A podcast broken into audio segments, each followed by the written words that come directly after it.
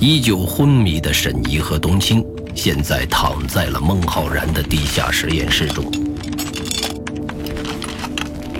他们的身体链接着穿梭机，孟浩然在调试着设备，这是他第一次要通过机器实现进入多人的幻想世界。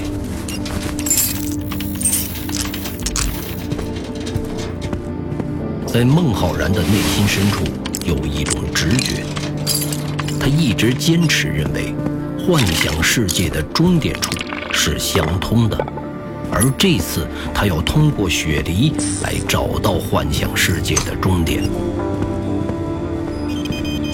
孟浩然示意雪梨坐在另一台穿梭机上，他走到了雪梨的面前，面容严肃。最后，我再强调一遍：一旦进入幻想世界中，你要凭借着你和家人的共同记忆，快速地找到他们，给他们提示，让他们意识到自己身处在幻想世界中。但是他们是否愿意走出来，我们无法决定。还有，每一个人的内心世界是不同的，而不同的内心世界所面临的危险程度也不一样。记住，一定要小心，千万不要在幻想世界中死掉。雪梨点了点头，孟浩然拍了拍雪梨的肩膀：“祝你顺利。”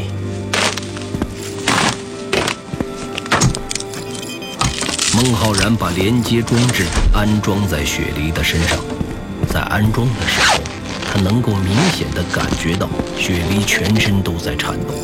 或许这是因为惊恐，或许是因为对未知世界的兴奋，又或许……是因为有了一丝拯救自己亲人的机会。有关于这一点，孟浩然不得而知，而且现在的他也完全不感兴趣。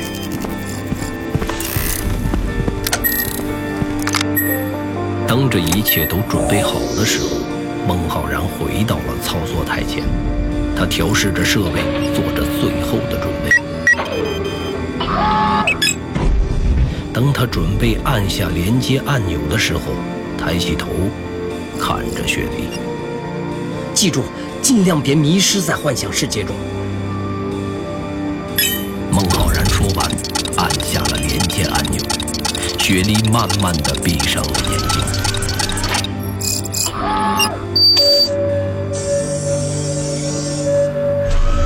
妈，冬青。我一定要找到你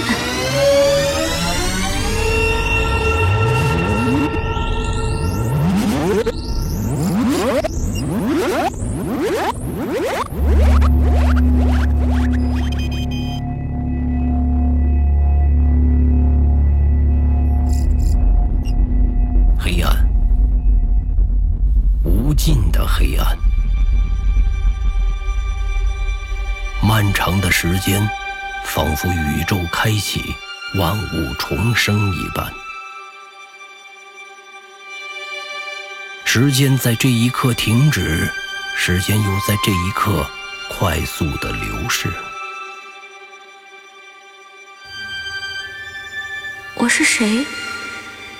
我在哪里？雪梨慢慢的有了意识，她缓缓的睁开眼睛。发现自己身处在一个狭小的房间中，一张床几乎塞满了整个房间，他此刻就躺在这张床上。这是什么地方？雪梨对这个房间完全不熟悉，她尝试着回忆，却根本都记不起来。脏，乱。差是雪梨对这间房间的直接印象。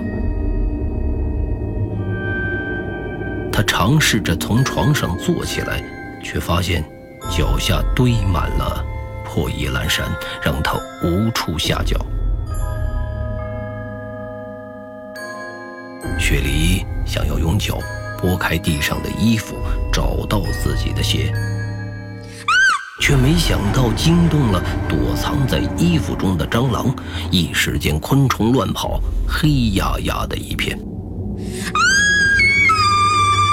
这种恐怖的景象是雪梨从来都没有见到的，她惊得大声喊叫。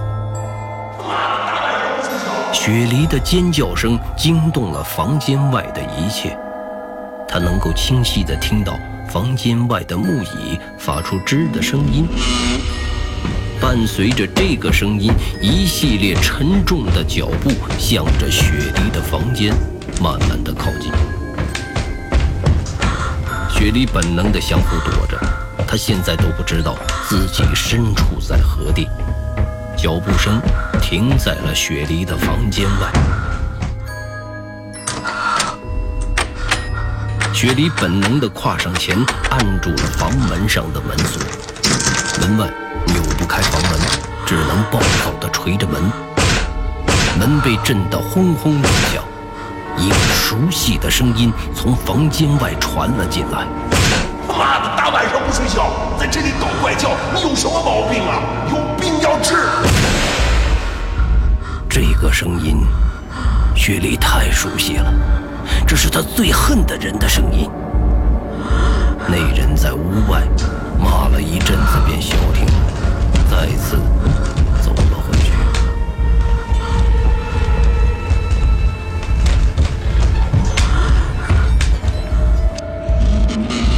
房间外，椅子发出“吱”的一声，那人坐在了椅子上。雪梨在房间内死死地握住门把手，现在的他已经满头大汗。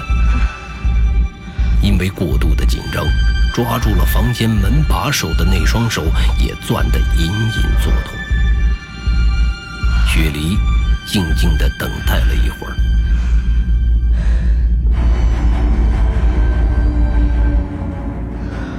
此刻门外的那个人比这间房间内的蟑螂、昆虫还要可怕。他的全部注意力都集中在房间外面，外面的任何风吹草动都会让雪梨胆战心惊。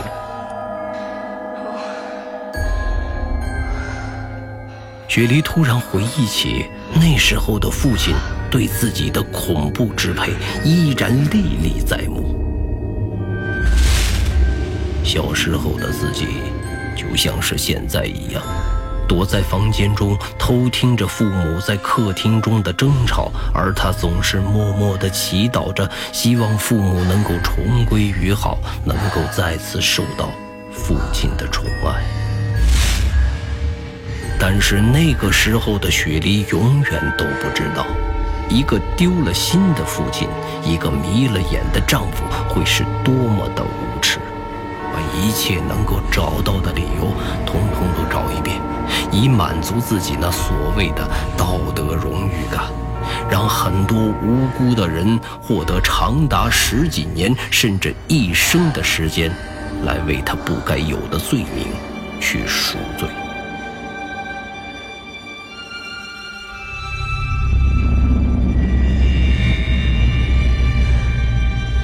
雪梨仔细地听着门外的一切动静。他现在的心中只有一件事：不要让门外的那个人走进来。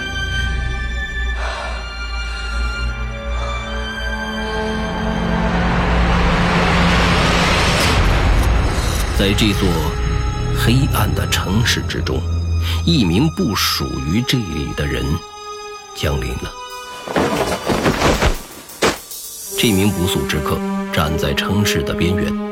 他就像是一名闯入者一样，只是这座城市的黑暗让他一时无所适从。他不得不尽快去适应这样的城市，并且要找到他想要找的那个人。在路灯微弱的光芒下，他抬起头，脸上的怪人面具显得异常的诡异。他在等待着，等待着这座死城的异变。第一步，他踏入了这座城市。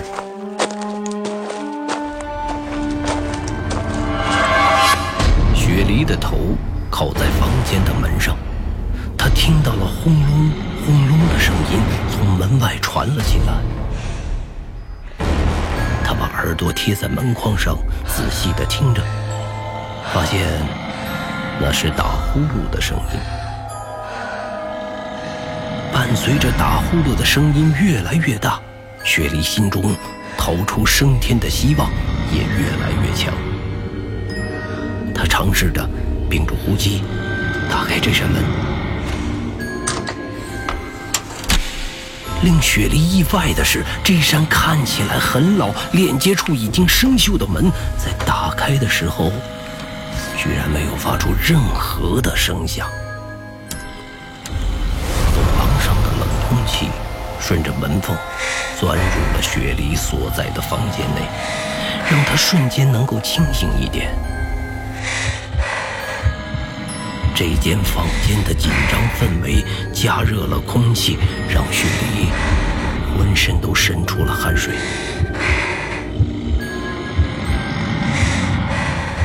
稍微能够清醒一下的雪梨顺着门缝向外看，他发现自己处在一个走廊的尽头上。走廊上的窗户中。所射入的月光，他勉强能够看清楚这条走廊的大体状况。跟他的房间一样，严旧、失修，木质结构，里面长满了青苔和寄生的蟑螂。雪梨侧耳倾听，呼噜的声音是从一楼传上来的。他顺着呼噜的声音来源，就确定了楼下一定有离开这里的出口。他不知道为什么，潜意识中让自己感觉不属于这里。他也没有时间扪心自问自己究竟要干什么。但是现在要走出这栋恐怖的房子，才是他的首要目的。雪梨匍匐前进着，来到了楼梯口。呼噜的声音已经十分的清晰，并且巨大，让雪梨心生厌恶。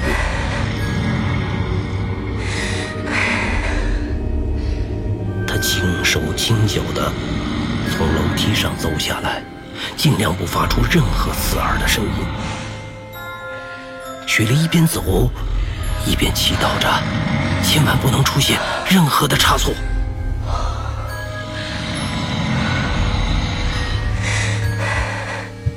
很幸运，雪梨走到了一步，没有发出任何的脚步声。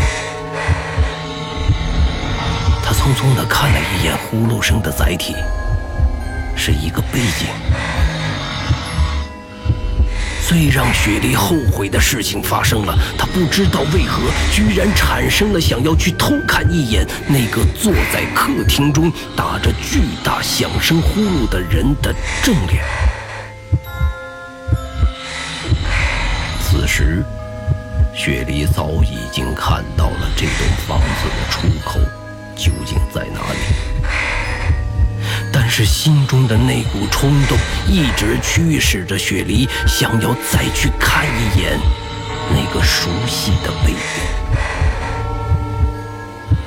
费不了多长时间，只是一眼就好。雪梨的心中这样安慰着自己。一步一步。向着那个坐在客厅中打瞌睡的熟悉的背影走过去，他的心脏砰砰地跳着，心跳声已经大到了可以压制住呼噜的声音。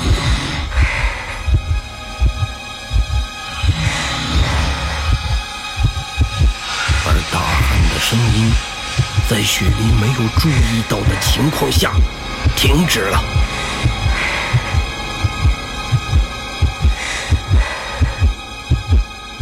雪梨走到了那个人的面前，他看清了那个人的脸，心中一惊。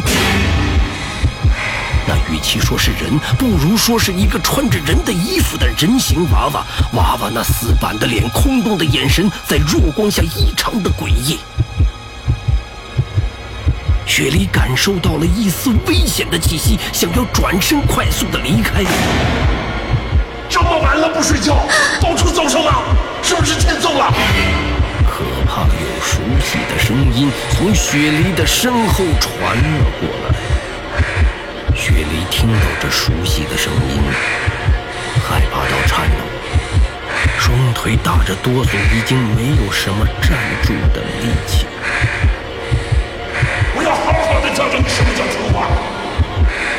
雪梨慢慢的转过身，看到了身后声音来源的那个人。他隐藏在楼梯口，阴影挡住了他的面目，让他看起来更加的可怕。那个人慢慢的从阴影中走了出来，一张因生气而极度扭曲的脸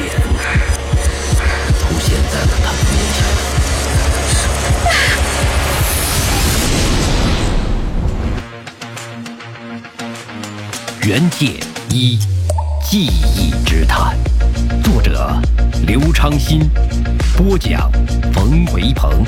本作品由刘昌新编剧工作室出品。您现在收听的是第五季第一集。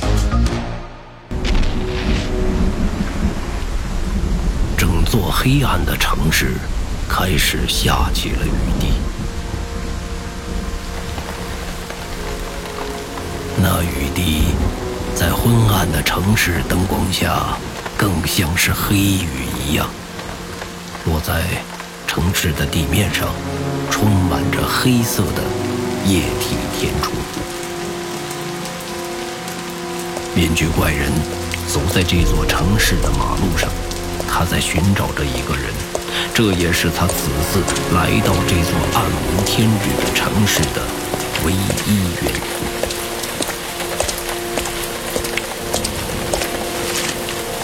雪梨，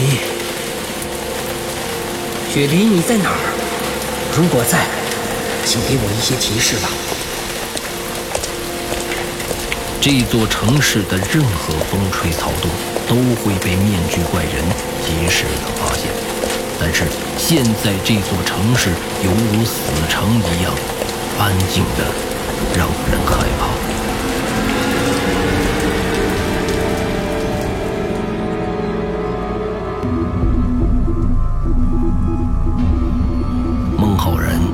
中的地下实验室中，雪梨、沈怡、冬青三人坐在机器舱中，已经被链接在了一起。而在雪梨的旁边，则是带着链接装置的孟浩然，他也已经进入了沈怡的幻想世界中。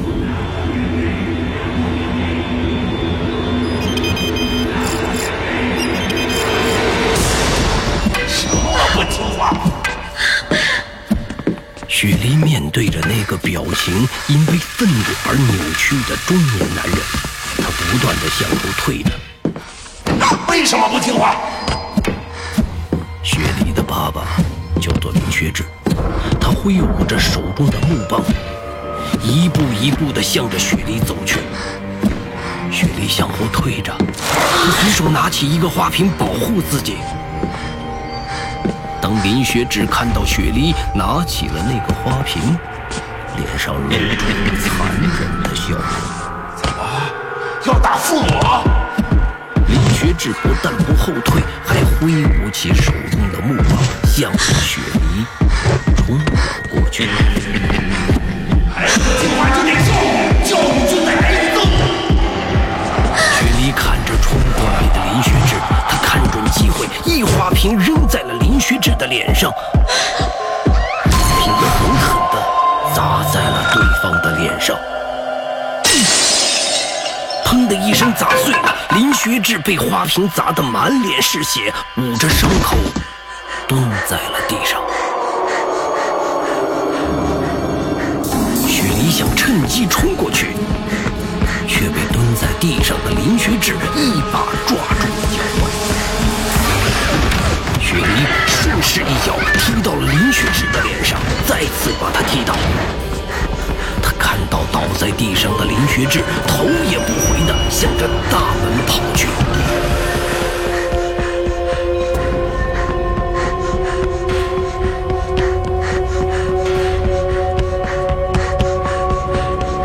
而就在他快要跑出门口的一刹那，雪梨，沈怡呼唤的声音从雪梨的身后传了过来。雪梨停住了脚步，她转身看着在不远处站着的沈怡，一脸慈爱地看着自己。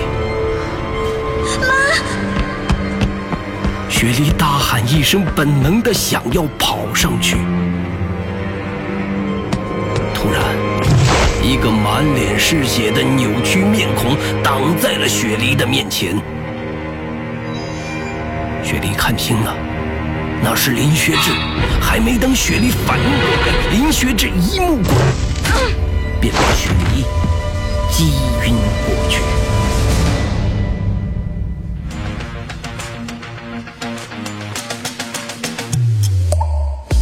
袁解一记忆之谈，下集更精彩，期待您的继续收听。